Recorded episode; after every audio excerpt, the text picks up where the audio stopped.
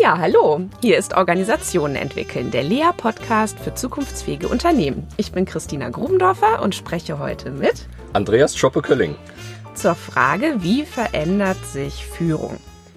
Ja, wir haben ja gerade schon mal in der Vorbereitung losdiskutiert, ob das eigentlich die richtige Frage ist. Wie verändert sich Führung? in Vergleich, also im Vergleich zu was denn eigentlich? Und da sind wir ja sehr schnell zu der Frage gekommen, seitdem wir damit auch zu tun haben mit Führung. Und ähm, ich hatte dann gleich so ein Bild von, was waren denn eigentlich auch so Führungspersonen, die mich inspiriert haben oder was hat mich da inspiriert? Das ist so die eine Frage. Und das andere ist, wie habe ich als Führungskräfte-Trainerin, also ich habe ja früher wahnsinnig viele Führungskräfte-Trainings gemacht, ähm, mit was für einem Führungsbild hat es da eigentlich zu tun? Und da bin ich jetzt gerade gedanklich ganz schnell so zu diesem Thema gekommen, dass Führung immer so was wahnsinnig Anspruchsvolles hatte, so was total Angestrengtes, so was, ähm, wow, also jetzt bin ich irgendwie auserwählt, jetzt soll ich Führungskraft sein und jetzt muss ich hier irgendwie allem Möglichen gerecht werden und ähm, so nach dem Motto, ja, herzlich willkommen, ähm, du hast ab sofort schlaflose Nächte und ähm, das gehört total dazu und dafür brauchen wir dich und genau das ist dein Job. Und dann gab's immer noch so dieses Stichwort, ja, Ambiguitätstoleranz. Also das ist jetzt die Kompetenz, die du brauchst als Führungskraft. Du musst aushalten können, dass du es nicht allen recht machen kannst und ähm, genau, dass ordentlich Druck auf dem Kessel ist. So. Das hat ja sowas äh, wo ich so denke, wow, also ist schon wirklich anerkennenswert, wenn Leute sich in sowas reinbegeben und ähm, dann auch noch in so verantwortungsvollen Positionen, so wie du als Geschäftsführer. Ja, also wenn ich da so raufgucke als Geschäftsführer, das ist ja jetzt, sage ich mal, nicht der, der Einstieg gewesen, sondern so, wenn du jetzt so einsteigst in das Gespräch, dann ist das so, dass ich auf 30 Jahre Führungserfahrung zurückgucke und wenn ich das so mal vor meinem äh, geistigen Auge vorbeiziehen lasse, dann äh, war so die erste Illusion, du musst unbedingt schnell Führungskraft werden, dann hast du weniger zu tun. Das war ja damals noch im Rahmen einer, äh, einer Versicherungsgesellschaft, äh, wo sozusagen Führung doch noch so definiert war, dass es da altgediente Herren gab, die da in einem Zimmer gesessen haben und die dann äh, reichlich Unterschriften geleistet haben, aber was die sonst so gemacht haben, war nicht so richtig klar. War nicht ersichtlich. War nicht so wirklich ersichtlich. Sah nach wenig aus. Sah nach wenig aus, mhm. war natürlich eine totale Illusion, weil ich mhm. bin ja dann relativ schnell Führungskraft geworden und habe ja so die Karriereleiter über die unterschiedlichen Stufen miterlebt. Und wenn ich da so zurückgucke, äh, wie gesagt, an den Anfang von vor 30 Jahren, dann war das schon so, dass man zu den Führungskräften der obersten Ebene, Vorstände, Bereichsleiter und so schon so mit einer gewissen äh, ja, Demut auch hingeguckt mhm. hat, ja, also was die alles machen, was sie letztendlich entscheiden müssen.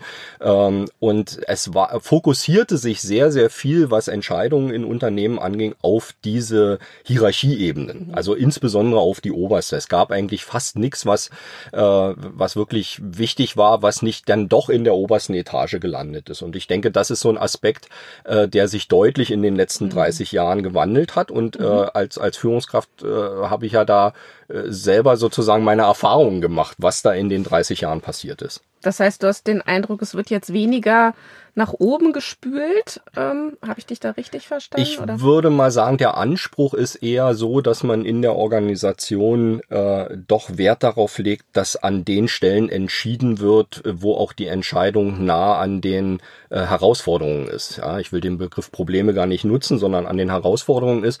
Und das ist normalerweise äh, logischerweise in kundenorientierten Unternehmen immer nah am Kunden. Ähm, und äh, dementsprechend müssen die Instanzen, die eng mit dem Kunden zusammenarbeiten, natürlich auch frühzeitig sehr nah am Kunden Entscheidungen treffen können. Äh, von daher ist es ja kontraproduktiv, wenn letztendlich Entscheidungen immer an die oberste Hierarchieebene äh, zurückgespielt werden, also dieses sogenannte Rückdelegationsprinzip mhm. dann mhm. bis ganz nach oben. Ähm, ich würde sagen, das haben wir heute in den Unternehmen, die ich beobachten kann, jetzt noch nicht überwunden, aber nee. es ist sehr wohl äh, der Anspruch da, hart daran zu arbeiten, die Entscheidung stärker in die Organisation zu tragen, also an die einzelnen Stellen bis runter zum, ein, äh, zum ein, einzelnen Mitarbeiter. Und das ist, glaube ich, auch das Spannende und die heutige Herausforderung für Führung, äh, es nämlich zu erreichen, dass das funktioniert, weil das ist äh, in meiner Erfahrung gar nicht so einfach. Ja, ja die wehren sich. Genau. wer sind die, ne? Ja, nee, also ich bin jetzt äh, gedanklich so total gesprungen. Das erste vielleicht nochmal zurück. Ähm, als du so erzähltest, so von diesen ähm, meistens ja eben auch noch Herren, ne, die da so in, an ihren Schreibtischen hocken und man weiß gar nicht so richtig, was die da machen. Aber das ist so das eine Bild und das andere. Ich war ja mal zwei Jahre angestellt sogar in einer Bank, ne? Und äh, die war sehr amerikanisch geprägt. So, und da war auch das ganze Top-Management oder auch die ganzen Vorstände, das war alles total angstbesetzt. Also ich weiß noch, das funktionierte wahnsinnig über Respekt und über Angst haben müssen vor bestimmten Terminen, vor bestimmten Präsentationen. Und das war irgendwie so dieser Antrieb zu so einer Hochleistung. Also alles arbeitete irgendwie auf so Reportings hin und auf so bestimmte Präsentationstermine, wo die Leute wirklich in Angst und Schweiß da teilweise saßen und ähm, man aber irgendwie ähm, versuchte rauszufinden, was sind denn jetzt die Prämissen? Also was muss ich denn wirklich tun, damit ich da nicht geköpft aus diesem Termin äh, rausgehe, sondern im Idealfall mit einem positiven Feedback. Ja, so und da habe ich so ein bisschen den Eindruck, ähm, ähm, äh, es gibt also mir fällt jetzt im Moment keine Organisation ein, doch, eine fällt mir ein, aber es fallen mir wenige ein, von denen ich sagen könnte, die arbeiten immer noch nach so einem starken Angstprinzip. Aber vielleicht ist es auch nur mein Traum, also mein Wunschgedanke, dass das nicht mehr so stark ist. Oh, da sprichst du jetzt mit, mit dem Thema sprichst du, glaube ich, ein ganz weites Feld an. Eins, was ich auch selber über die unterschiedlichen Karrierestationen, die ich gemacht habe, äh, auch ganz unterschiedlich erlebt habe ähm, von sehr kooperativ familiären Strukturen, wo so etwas wie Angstkultur äh, eigentlich gar nicht existent war und trotzdem hatte man Respekt, äh, wenn man äh, in Sitzungen gegangen ist, wo man dann als normaler, weiß ich, Teamleiter oder Gruppenleiter mit Vorständen plötzlich ja. zu tun hatte und so weiter. Aber das war nie von, von Angst belegt, sondern mhm. das war wirklich eher ein Respekt, Demut vor, vor der Leistung, vor dem Wissen dieser Kollegen und das habe ich immer als sehr wertschätzend und und auch motivierend äh, mhm. empfunden, mhm. äh, sozusagen von diesen Menschen zu lernen. Ich kann mich heute noch ja, an, ja. an einen äh, Vorstandskollegen oder eigentlich sogar an zwei Vorstandskollegen erinnern, äh, die sehr glaube ich, die Grundlagen für meinen Karriereweg gelegt habe. Denen bin ich heute noch sehr dankbar und vor denen habe ich großen Respekt gehabt, bis heute noch. Äh, ich sehe sie auch ab und zu noch, ähm, aber nie eine Angstsituation mit denen durchlebt. Ähm, und ich habe dann aber auf dem weiteren Karriereweg sehr wohl auch erlebt, wie ein Unternehmen, was eine sehr ähm, ja, familienorientiert, obwohl groß, also eine familienorientierte Unternehmensführung hatte mit einem sehr kooperativen Führungsstil, plötzlich einen extremen Wandel durchlebt hat, als da über Aufsichtsratswechsel und dann da in Folge dann auch Vorstandswechsel äh, die ganze Organisation rein in eine Angstkultur äh, mhm. gekippt ist. Und das mhm. habe ich als äh, extrem negative Erfahrung äh, erlebt, persönlich als sehr negative Erfahrung erlebt, hat auch am Ende dazu geführt, dass ich aus dieser Organisation ausgestiegen bin. Ähm, und das war für mich erstaunlich. Und zwar zwei Aspekte waren dabei erstaunlich. Einmal, wie schnell so eine Kultur kippen kann. Mhm. Äh, auch indem man dann tatsächlich bewusst äh, Führungskräfte sucht, die nach einem bestimmten Muster agieren. Äh, und, äh, und also diese Geschwindigkeit hat mich da sehr bewegt. Und das Zweite, was mich äh, da bewegt hat, ist, dass die, wie schnell eine Organisation darauf reagiert und sich anpasst und eigentlich gar keine Gegenwehr mhm. leistet. Mhm, ja, und dann aber eigentlich in dieser Verfasstheit sozusagen unter dieser Angstkultur zu leiden, trotzdem weitermacht. Und, äh, und wenn es noch einen dritten Aspekt gibt, dann ist das, dass das nicht unbedingt bedeuten muss, dass die Organisation, wenn sie in so einer Angstkultur drin ist, äh, schlechter arbeiten muss, sondern ich mhm, habe eher ja, erlebt, dass, dass dann sogar die Performance äh, gestiegen ist ähm, was ich sehr erstaunlich finde, weil meine Überzeugung war immer, mit einem hochintegrierten Ansatz, mit einem kooperativen Ansatz erreicht man mehr. Und für mich ist das Stichwort da auch eher Nachhaltigkeit. Ich bin nach wie vor davon überzeugt, dass in diesen Angstkulturen keine nachhaltige äh, Leistung entsteht, sondern ja. nur unter Zwang, unter Druck eine Leistung entsteht, äh, die aber äh, dann sehr fragil ist äh, in der Frage, wie lange kann man so etwas aufrechterhalten. Hingegen Organisationen, die sich mit einer nachhaltigen Organisationsentwicklung, sprich mit einer höheren Kooperation, mit einer hohen Integration, mit einer hohen Beteiligung aller Beteiligten äh, eben eine, auch eine hohe Performance erreichen können, die dann aber nachhaltig auch über die handelnden Personen hinaus äh, ja dann eben auch Zukunft hat. Ja, ja die ähm, hier die letzte Podcast-Episode ähm, habe ich gemacht mit Stefan Rasch zum Thema Kreativität. Und die Frage ist ja, wie viel Kreativität oder wie viel Neues kommt denn überhaupt in eine Organisation, die äh, so unter Druck und Angst arbeitet? Und ich glaube aber, also ich würde dir zustimmen zu sagen, solche Organisationen sind durchaus hochleistungsfähig, aber ich glaube nur, solange sie Dinge tun, die sie schon kennen. Mhm. Und in dem Moment, wo sie wirklich vor neue Herausforderungen kommen oder merken, wow, Marktdruck, ähm, hier, wir müssen was neu erfinden, dann merken sie plötzlich, dass sie da völlig stranden, weil die Leute natürlich gar nicht wissen, wie sie ihre Ideen einspeisen können hm. in die Organisation. Also kann ich ja, absolut ja bestätigen. Für, für blöd gehalten. Ja, kann ich absolut so. bestätigen, weil in, in der Organisation, die mir da jetzt vor den Augen flimmert, äh, da war das in einer Phase, wo es hauptsächlich um äh, Kosteneinsparungsgenerierung und so weiter ging, wo man eben nach äh, klassischen betriebswirtschaftlichen Verfahren einfach den Kostendeckel nach unten geschoben hat.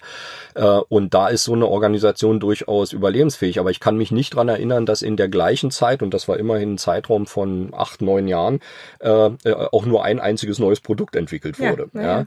Und vor allen Dingen, äh, glaube ich, ist noch der Aspekt dabei, dass in solchen Organisationen die oberste Heeresleitung, äh, und das muss jetzt nicht immer nur der CEO sein, sondern das können dann eben auch die äh, erste Ebene, kann die erste Ebene darunter sein, äh, dass die halt auch mit allem angespielt wird, was notwendig ist, weil sich ja keiner traut, in einer solchen Angstkultur eigenständig eine Entscheidung zu genau. treffen, wenn man ja. permanent sozusagen vor dem Druck steht, oh, das könnte jetzt in die Hose gehen, könnte dem obersten Heeresführer nicht gefallen und dann äh, hat man tatsächlich ein Problem. Äh, insoweit äh, ist das sehr, de, diesem, dieser klassische alte heroische Führungsanspruch dahinter, und das ist, glaube ich, nicht das, was wir eigentlich langfristig in Unternehmen brauchen. Ja, genau. Und du hast ja eben auch schon gesagt, ähm, äh, Entscheidungen dahin bringen, wo sie auch am besten getroffen werden können. Das ist ja auch eine Erkenntnis, die sich jetzt wirklich vermehrt durchgesetzt hat, habe ich den Eindruck. Ich meine, gut, vielleicht bin ich da auch ein bisschen stark eingefärbt, so durch meinen Kontext, aber ich habe zumindest die Illusion, das haben jetzt eigentlich auch alle kapiert und gehört. So, ne? Also irgendwie, was heißt Kundenorientierung? Kundenorientierung heißt eben auch, möglichst nah am Kunden Entscheidungen treffen zu lassen. Und jetzt hast du dann eben auch ähm, äh, gesagt, ja, aber das ist ja dann auch gar nicht so einfach. Also gerade wenn man da jetzt so sitzt als Geschäftsführer und die Erkenntnis hat und sagt, okay, Leute, ähm, ich muss hier gar nicht alles äh, oder ich will gar nicht von allem was wissen, ne, so wie in dem Beispiel eben. Oder ähm, ähm, ihr habt doch eigentlich alle Kompetenzen, die ihr braucht. So. Und das ist eben auch was, äh, wo ich auch ähm, in, in manchem Coaching ähm, von mit Geschäftsführern oder Vorständen arbeite, wo die sich wirklich teilweise fragen, meine Güte, wie kriege ich denn das jetzt hin überhaupt? Ja, ich krieg's dann trotzdem immer wieder auf den Tisch. Wie werde ich denn das Zeug jetzt bloß los? Ja, so. Also das ist auf jeden Fall ein Thema, wobei ich vorher gerne nochmal, bevor wir da ja, vielleicht ja. auf dieses Thema ein, auf, äh, auf so eine Polarität äh, ja. äh, hinweisen möchte. Also wenn ich so aus meiner Perspektive auch auf Kollegen gucke und auf andere Unternehmen, mit denen wir zusammenarbeiten, äh, dann erlebe ich einmal sozusagen Kollegen, die eher tatsächlich noch auf diesem heroischen Ansatz mhm. unterwegs sind. Die gibt's tatsächlich. Also mhm. es ist nicht so, dass das Phänomen ausgestorben ist. Mhm. Und durchaus ja auch erfolgreich mit mhm. den eben schon äh, skizzierten Nebenwirkungen. Und die andere Polarität sind die, äh, die sich sozusagen von ihrem Unternehmen entkoppeln. Mhm. Also das mhm. sind die, die sozusagen so tun, als wenn ich bin hier eigentlich nur Organ und ich, ich bin sozusagen als Organ verantwortlich für dieses Unternehmen, aber das Unternehmen muss an sich mit sich selbst arbeiten. Das heißt, diese, mhm.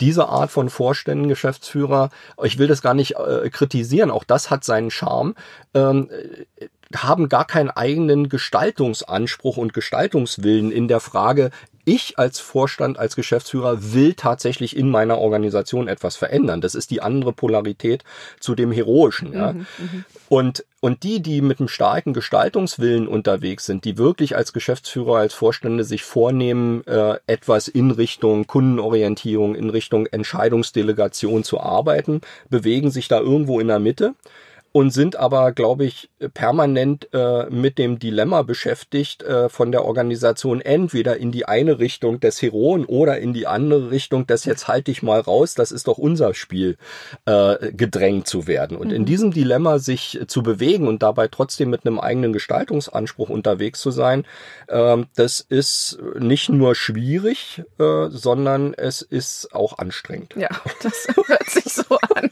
Aber letztlich ist es, glaube ich, der einzige Weg, der Sinn macht, oder? Also mir kommt es gerade so vor, ich bin ja immer Freundin von sowohl als auch und ähm, ne, Ambivalenz. Und äh, dann aber ist, glaube ich, das Mittel der Wahl wieder, das genau erstmal zu reflektieren, dass das passiert, ne? dass man da hin und her geschmissen wird oder sich selber auch immer mal wieder.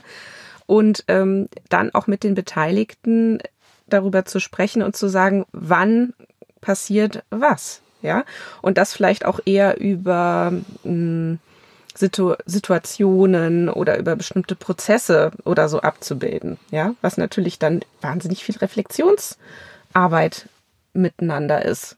Ja, absolut. Ich. Also ja. ich glaube, dass äh, äh, ich bin da auch genauso wie du auf der Ebene sowohl als auch unterwegs. Ich würde diese beiden Pole auch gar nicht als etwas äh, äh benennen wollen, was ich verteufel, sondern mhm. äh, ich erlebe das ja selber in der Praxis, dass ich ganz bewusst äh, in die in die Rolle eines Heroen sozusagen eines einer obersten Entscheidungsinstanz gehen muss, weil es einfach die Situation erfordert. Ob, aber es ist für mich kein Dauermuster und genauso ist es auch kein Dauermuster, mich zurückzuziehen äh, in in, eine Rolle, jetzt lasse ich die Organisation komplett alleine mal, mal machen. Das ist etwas, wo man eben tatsächlich hin und her oszilliert und ich gebe dir recht, um das aushaltbar zu machen und vor allen Dingen auch sichtbar zu machen, braucht es wahnsinnig viel äh, Dialog, wahnsinnig viel Kontext mitliefern mhm. äh, in mhm. den einzelnen äh, Situationen. Mhm. Und es ist natürlich auch äh, für, für Menschen dann, also Führungskräfte unter mir beispielsweise, auch natürlich nicht immer einfach, sich da drin zu orientieren, weil die suchen mhm. ja nach einfachen Lösungen. Die wollen es ja möglichst einfach haben und ja. nicht äh, äh, mit diesem sowohl als auch permanent konfrontiert zu sein. Und ich glaube, darin liegt die Herausforderung, dass eine Organisation lernt, äh, mit diesen äh, Polaritäten umzugehen und eben nicht nach der einfachen mhm. Lösung äh, zu suchen. Ja. Also ich höre das ja. ja. auch immer wieder, äh, Andreas, du musst uns jetzt Orientierung geben in dieser Phase. Ja, ja, wie soll ich denn Orientierung geben, wenn ich die Zukunft genauso wenig kenne wie, nicht, ja. wie alle anderen? Ja, also ich verstehe dieses Muster und ich kann mich auch noch gut in, auf, wenn ich die 30 Jahre zurückgucke, an Situationen erinnern, wo ich genau dasselbe auch gedacht habe, wenn ich auf meine Vorgesetzten geguckt habe. Ähm, aber äh, das ist die Herausforderung, sich da drin zu bewegen. Also was ich zum Beispiel mache, äh, ich ziehe mich zum Beispiel äh, im Jahr zweimal mit meinen Führungskräften, mit der obersten Führungsebene zu einer sogenannten agendalosen Quality Time zurück, mhm. wo wir dann in dieser Quality Time einfach all die Themen hochkommen lassen, äh, die in dem Wahnsinn des Tagesgeschäftes nicht geklärt mhm. äh, werden können. Mhm. Und das hat sich jetzt, das machen wir jetzt seit über drei Jahren, das hat sich als sehr, sehr hilfreich erwiesen, weil nämlich mhm. in diesen Terminen die, Term die Themen angesprochen werden, die sonst keinen Raum haben und die kommen äh, mitnichten nur von mir, sondern die kommen dann meistens in der Situation äh, hoch. Diese Quality Time äh, ist auch moderiert, auch äh, qualitativ sehr gut moderiert und äh, das hilft uns sehr, mit diesen Ambivalenzen halt umzugehen. Ja. Und ähm, wenn man das so alle halbe Jahre macht, äh, dann merkt man auch schon so, wenn das halbe Jahr so zu Ende geht, wie die ganze Organisation äh, daran äh, sich orientiert. Ein Glück, jetzt haben wir bald wieder diesen Termin, da können ja, wir mal super. wieder äh, ja. das loslassen, da können wir das mal austauschen, weil einfach im normalen Tagesgeschäft das eigentlich gar nicht möglich ist. Ja. also das glaube glaub ich, ja, ist, der, ist wirklich der Schlüssel auch, dass ähm, dass es äh, diesen verlässlichen Termin gibt, weil nur so ähm, kann das ja äh, auch wirklich als Prämisse wirken. Ne? Weil wenn ich gar nicht weiß, wann oder habe ich vielleicht noch mal die Gelegenheit, ähm, dann versuche ich natürlich, das wohl möglich irgendwo anders loszuwerden als Führungskraft oder oder wieder zurückzuspülen an meinen Vorstand, an meinen Geschäftsführer. Wenn ich aber weiß, naja, da hat es dann irgendwann Platz und da kann ich auch mit meinen Kollegen noch mal drüber reden, dann ist es, glaube ich, genau diese Verlässlichkeit, die es da braucht, um da auch zu guten Entscheidungen zu kommen. Und ähm, es hört sich jetzt bei dir alles so selbstverständlich an ähm, und ich erlebe aber so oft, dass das für viele Organisationen echt noch was Neues ist. Also wir begleiten zum Beispiel gerade eine ähm, äh, eine Organisation, die wirklich, ich glaube vor einem Jahr oder so war das, da hat sich das erste Mal die zweite Führungsebene, das allererste Mal in der Geschichte dieser Organisation mal getroffen. Weil da gab's ähm, nämlich eine ganz andere Regel, ähm, dass die Verfahren so klar sind und die Prozesse so klar sind und dass der Auftrag so klar ist, dass sich doch bitte jeder gefälligst um seinen Bereich bestmöglich zu kümmern hat und dass auch keiner dem anderen reinzureden hat, und dass es da einfach auch überhaupt keinen Gesprächsbedarf gibt. Und wenn überhaupt, dann war der einzige Kommunikationsweg mhm. eben Richtung Geschäftsführung oder dann eben sogar noch Richtung Vorstand, was dort eher so ein, so ein, so ein übergeordnetes Organ ist, was gar nicht vor Ort präsent ist. Ähm, da habe ich wirklich nur gedacht, wow, das gibt es noch. Das ist ja total spannend. Wie kommen, also wie kommen die auf die Idee? Dass man, dass man so überhaupt noch ein Unternehmen führen kann. Ja, also ich will das jetzt gar nicht so abwerten, also weil da gibt's natürlich auch eine, eine hohe Funktionalität drin in diesem, naja, da, da kommen wir natürlich auch immer gut weiter, wenn wir hier gar nicht groß rumdiskutieren. Das ist ja wo, oft wohl gemeint, aber ähm, ja, das war jetzt wirklich ein ganz aktueller Fall. Ja, also ich kann das jetzt natürlich nicht äh, ähm, bewerten, wie das jetzt in dieser Organisation ist. Beobachten tue ich das natürlich auch, dass es äh, Organisationen gibt, in denen das, äh, in denen das möglich ist und auch immer noch so ist. Und nicht immer ist es ja dysfunktional. Nee, genau. ähm, also mal als Beispiel in unserem Unternehmen: Wir beschäftigen uns mit äh, vier unterschiedlichen Geschäftsfeldern, die auch eigentlich nicht wirklich was miteinander zu tun haben. Da sind Elemente dabei, die eher, ja, sagen wir mal, ingenieurswissenschaftlich mhm. abgewickelt werden können. Also in dem Fall äh, IT-Komponenten. Da kann man tatsächlich sagen, mit Regeln, mit Verfahren, mit Prozessbeschreibungen und so weiter kriegt man da sehr, sehr viel Klarheit rein. Dann gibt's andere Geschäftsfelder, wo es äh, einen viel intensiveren Dialog mit dem Kunden mhm. gehen muss und auch einen wesentlich intensiveren Austausch geben muss. Das muss man ganz anders aussteuern. Von daher kann ich mir vorstellen, je nachdem, äh, welchen Geschäftszweck halt ein Unternehmen hat, kommt man mit solchen Verfahrensweisen doch relativ weit. Ähm, äh, mir fällt bei dem, was du sagst, eine Komponente ein, wenn man so verfahrensorientiert arbeitet, äh, dann blendet man ja sozusagen alles außerhalb der Organisation aus. Ähm, und das ja. ist, glaube ich, das Tödlichste, was man machen kann, mhm. weil wir sind ja auf äh, maßgeblich auf die Innen-Außen-Unterscheidungen angewiesen. Das heißt, was tut sich im Markt, was äh, sind, äh, was tut sich in der bei, bei der Personalauswahl und so weiter. Genau. Alles Dinge, die wir selber nicht beeinflussen, auf die wir aber reagieren müssen. Und genau. diese Reaktion, die verlangt natürlich nach Dialog, die verlangt nach Beobachtung, die verlangt nach Abwägung. Wie gehen wir mit diesen Situationen um? Und ich könnte mir vorstellen, dass so ein Unternehmen, was sehr verfahrensorientiert arbeitet, und solche Dialogformate noch nicht hat, dass es denen dann auch schwerfällt, auf äh, Außensituationen äh, zu reagieren und sich ja. dann anzupassen. Ja, und das ist ja, also jetzt, jetzt nähern wir uns gerade aus meiner Sicht wirklich auch dem Kern äh, von Führung. Denn keiner weiß ja, wie die Zukunft wird. Keiner weiß ja, wie sich das nun wirklich alles entwickelt. Weißt du, auf der einen Konferenz steht jemand und erzählt, ähm, also malt die Zukunft äh, völlig schwarz und sagt, Mensch, in fünf Jahren ähm, werden wir nur noch von künstlicher Intelligenz äh, regiert. Und ist es nicht erhebend, einer neuen Spezies äh, zum Leben zu verhelfen? Weißt du, da hörst du dir sowas an. Und auf der nächsten Konferenz sagt wieder einer, ach, das dauert noch Jahrzehnte. Und dieses ganze Gerede, dass sich der Arbeitsmarkt jetzt so komplett dreht das stimmt doch alles nicht und jetzt ist schon wieder ein Jahr rum und es ist eigentlich immer noch keine Revolution. So, also man weiß ja irgendwie gar nicht, wo man sich da so verorten soll. So, und deswegen glaube ich, ist es ja umso wichtiger, diese Perspektivenvielfalt, diese Meinungsvielfalt, wie du sagst, Beobachtung. Jeder beobachtet was anderes, jeder schaut woanders hin. Das zusammenzubringen und daraus intelligente Entscheidungen zu stricken für eben das eigene Unternehmen.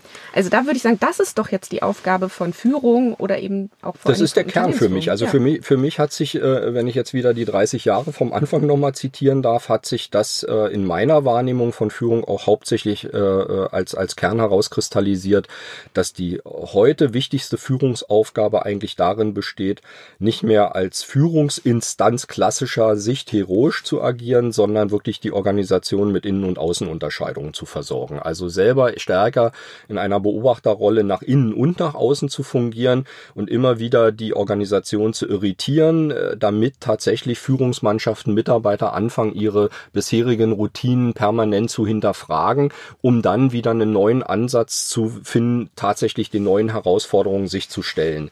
Also nicht Stabilität ist eigentlich das Ziel, sondern äh, so eine Art permanente äh, Instabilität oder mhm, mhm. äh, gleichzeitig, wenn man wenn man dieses Buch äh, Schwarzer Schwan oder mhm, Antifragilität ja. gelesen hat, dann würde ich das eher äh, als die Fähigkeit äh, antifragil zu sein äh, beschreiben und das geht meines Erachtens nur, wenn die äh, wenn die Führungsinstanzen äh, nicht als Ideengeber oder permanente Entscheidungsinstanzen fungieren, sondern einfach mal äh, in Frage stellen. Ja, und da erlebe ich allerdings natürlich als Geschäftsführer durchaus, äh, weil ich das ja mache äh, dass das nicht immer äh, äh, super ankommt, ja? ja, weil die wollen ja was anderes. Die Kollegen wollen ja Orientierung, die wollen ja Entscheidungen, die wollen Klarheit und dann ist sozusagen das Schaffen von Unklarheit im Sinne von Irritationen reinbringen jetzt nicht unbedingt das Hilfreiche, aber es sorgt dafür, dass die Organisation nach außen hin stabil und überlebensfähig bleibt. Genau, weil sie ja an ihren Vereinfachungsstrategien zugrunde gehen sonst. genau. Ähm, ja, und vielleicht noch so zuletzt äh, dieser eine Gedanke vorhin, wir kamen ja irgendwann von diesen, äh, von diesen Angstkulturen und warum die sich eigentlich jetzt auch da mit der Frage beschäftigen, ähm, äh, wie sie vielleicht dann doch sich jetzt auf links drehen können plötzlich. Wie kommen die überhaupt dazu? Und das ist ja genau durch diese Innen-Außen-Unterscheidung oder das ist genau dadurch, dass sie zum Beispiel merken, sie kriegen keine Fach- und Führungskräfte mehr rein. Mhm. Ja, und der Arbeitsmarkt funktioniert plötzlich nach anderen Prinzipien und die neuen Generationen oder die Jüngeren ticken sowieso noch mal ganz anders. Ja, so und das kann man sich natürlich lange, lange ausblenden und wie in so einer Blase bleiben und so tun, als ob es das alles nicht gäbe. Aber spätestens dann, wenn die Stellen alle unbesetzt bleiben oder wenn dann eben plötzlich die Produktion steht, weil ähm, äh, die Leute nicht mehr da sind, dann tut's natürlich weh und dann muss man dann ran. Ne? Nur dann, ja. das wäre ja schade, ne? wenn es erstmal so schmerzhaft werden äh, muss überall, damit es dann funktioniert. Ist aber oft äh, halt auch genau die Situation, dass es dass erst reagiert wird, wenn die Schmerzen groß ja, sind. Ja. Äh, und von daher habe ich die Erfahrung gemacht mit dem sich einstellen mhm. auf äh, Außenbedingungen könnte man, wenn man jetzt das Beispiel jetzt äh, nimmt, Personalengpass, das ist ja nicht wirklich, fällt ja nicht heute vom hm. Himmel. Heute ja. ist es real, also ja. das ist definitiv so, aber ja. das war uns eigentlich schon vor zehn Jahren bekannt. So, spätestens, ja, äh, spätestens vor zehn Jahren. So und äh, und wenn man dann aber angefangen hat, äh, sich rechtzeitig mit Ausbildungskonzepten und so weiter zu beschäftigen, dann kommt man heute damit einigermaßen klar. Es ist auch da nicht einfach, aber mhm es ist nicht so, dass man in eine Notsituation ja. kommt. Ich kenne allerdings Unternehmen, äh, die tatsächlich in solchen Notsituationen sind, die wirklich seit Jahren kaum noch Stellen besetzt kriegen und genau in dieser Situation sind. Und äh, interessanterweise sind das Unternehmen, wo ich sagen würde, da sind gerade Vorstände und Geschäftsführer äh, und damit eigentlich die ganze Führungsmannschaft mhm. eigentlich so ausgerichtet, dass es äh, äh, Unternehmen sind, die eher auf der Polarität des, äh, ich beobachte das zwar alles, aber ich habe gar nicht so einen starken Gestaltungswillen. Mhm. Ja, also ja. es geht, glaube ich, von der Gestaltung, von der Impuls, vom Impuls geben, gar nicht so sehr darum, Entscheidungen zu instruieren, sondern tatsächlich Handlungen in Gang zu setzen. Und wenn mhm. das auch nicht stattfindet, äh. Äh, dann glaube ich, wird es schwierig. Ja. Ja, was hätten wir denn jetzt so für Tipps? Also wenn wir jetzt sagen, okay, lass uns mal überlegen, ich bin, äh, ich führe ein Unternehmen oder ich bin im Top-Management, was wären denn eigentlich so die Dinge, die man tun kann, damit ähm, man dann tatsächlich den Kern von Führung auch realisiert? Ich fand ja, also ich finde ja deine Quality Time Idee finde ich ja großartig. Da müsste man ja eigentlich fast sagen, das ist verpflichtend für alle Organisationen zweimal im Jahr muss eigentlich so erste und zweite Führungsebene sich mal gemeinsam rausnehmen. Also Agendafrei war ja das Stichwort Agendafrei ist ne? das, das ist das Wichtigste eigentlich an der ganzen Geschichte, weil wenn es Agenda hat, dann ist es ja viel zu sehr angekoppelt an, ans Tagesgeschäft. Also deswegen agendafrei. Ähm, also ich würde sogar sagen, zweimal im Jahr ist, ist mindestens notwendig. Ähm, ich könnte mir sowas auch eher auch viermal im Jahr vorstellen, mhm. wenn man äh, wenn man die Zeit dafür findet. Ähm, ich glaube aber gerade, wenn es auch um Veränderungsprozesse gibt, gibt es ja wunderbare Möglichkeiten äh, ergänzend zu so einer Quality Time auch tolle Sachen zu machen. Also beispielsweise bei größeren Veränderungsprojekten habe ich immer noch äh, äh, gemischte Teams zusammengestellt, die sich dann eben auch außerhalb des normalen Tagesgeschäftes ja. äh, trifft, um dann mhm. einfach zu reflektieren, wie kommt die Veränderung an, wo hängt da ja, noch etwas ja. und so weiter, was eigentlich mit Veränderungsprojekten an sich gar nichts zu tun hat. Das ist dann auch eher so eine selbstgemachte Beobachtungsinstanz.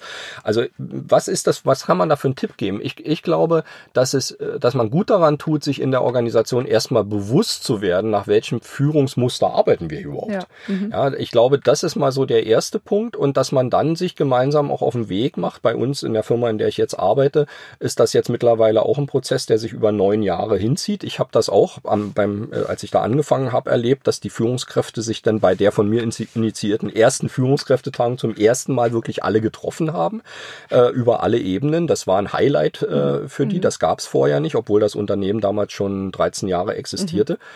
Und ähm, das war für mich allerdings auch sehr überraschend, dass das so war. Und, und seitdem ist dann eine Menge passiert. Also ich glaube, man muss sich mit dem Konstrukt Führung, wie führen wir hier, wie wollen wir führen, ja. was ist da unser Anspruch, welche Rollen stecken halt letztendlich dahinter, das ist, glaube ich, der Auslöser. Und das kann ich nur jedem Unternehmen empfehlen, egal wie groß es ist, sich darüber Gedanken zu machen, um dann zu überlegen, welche Instrumente sollten wir uns auslegen, um immer wieder über Führung ja, zu reden. Genau. Und vielleicht noch so äh, ergänzend dazu, wirklich auch diese Frage, wie ist es denn bisher gewesen und wie ist es jetzt, anstatt eben immer nur drüber zu stülpen, irgendwelche Führungsleitsätze, die sich hübsch anhören ne? oder irgendwas so, wo man immer nur in die Zukunft schaut, sondern ich glaube, es geht wirklich um dieses Matchen.